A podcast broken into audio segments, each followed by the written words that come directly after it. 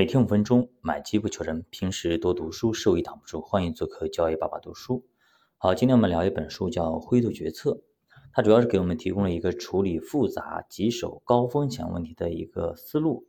我们经常讲过一句话，叫做“选择大于努力”。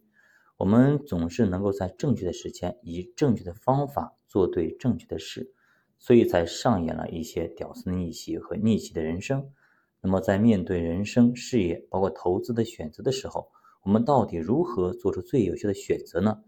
有些东西没有人可以替你做出决策，但是起码别人的经验和理论可以给你一些思考的逻辑。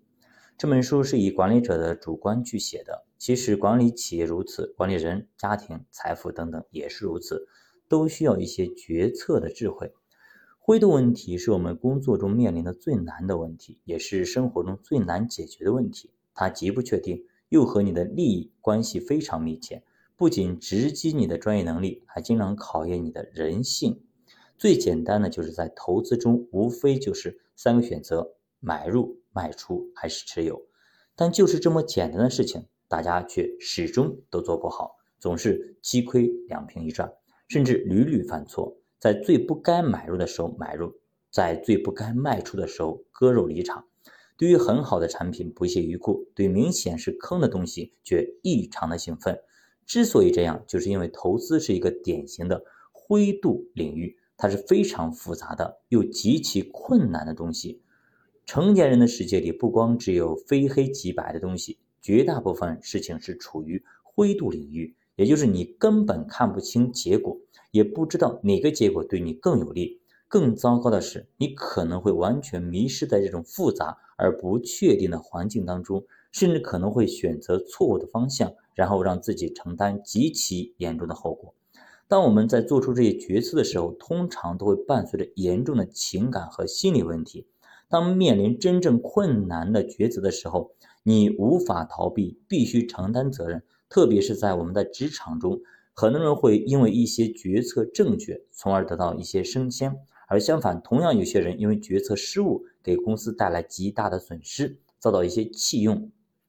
作者也强调，当我们遇到一些灰度问题的时候，除了要充分的思考、获得重要信息之外，更更重要的是要像一个人一样去解决问题。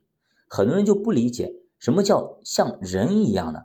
难道我们还是条狗或者一条鸡、一条鸭吗？其实作者的意思就是，我们不要过分的去追求什么道德准则、宗旨，或者刻意的让所有人都满意。灰度问题通常是没有标准答案，也没有过往的案例你可以去参考。所以我们要把自己当成一个普通人来看待这个问题，到底该怎么办？你的核心诉求是什么？你最关心的问题是什么？作者提出了五大问题，其实这五个问题也是分析一个灰度决策的理论。首先，第一点，结果到底是什么？第二个，我们的核心义务是什么？第三，当今世界什么最有效？第四，我们是谁？第五，我们能接受什么？听不懂没关系，这本书呢，你可以买来好好的去读一下，或者继续收听咱们的节目。这五大问题其实就在讨论世界究竟如何运转的。是什么让我们成为真正的人？之后就能够找到那些妥善解决问题的方法。好了，我们来继续来看一下什么叫做净结果。美军海军陆战队训练军官的时候，会告诉你一句话：你不用带步枪、手枪、刺刀，亲自上阵，无线电就是他们的武器。这就是因为作为军官，他们的作战方式就是去领导别人，而作为一个企业的管理者。你的组织会放大你的决策影响，所以你的决策净结果到底是正是负是利是弊，显得格外的重要。作者又举了一个例子，叫艾伦的故事。那这个故事到底是什么呢？咱们下节继续接着讲。教爸读书，分析慢慢变富。咱们下节再见。